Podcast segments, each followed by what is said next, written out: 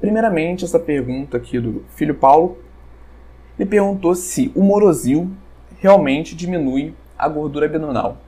E aqui para responder essas, essas perguntas, eu vou colocar o morosil e a sinefrina como a mesma coisa, né? A partir do conteúdo dessa aula, vocês entenderam.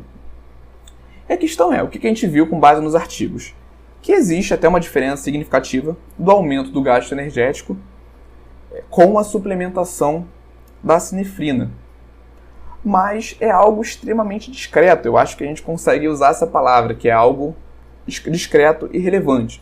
Realmente, a adesão ao plano alimentar e a prática constante de atividades físicas tem um impacto muito maior no processo de emagrecimento. Mas aqui isolando esse ponto da pergunta, que é diminuir a gordura abdominal, é a resposta é que não, porque nenhum suplemento, nenhum composto tem essa função, tem esse potencial de diminuir exclusivamente a gordura abdominal de forma acentuada.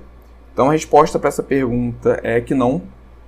O, a sinefrina ela pode aumentar um gasto energético de forma bem discreta, bem pequena, mas sem nenhuma relação direta com a gordura abdominal. E aí, Nutri, gostou desse corte?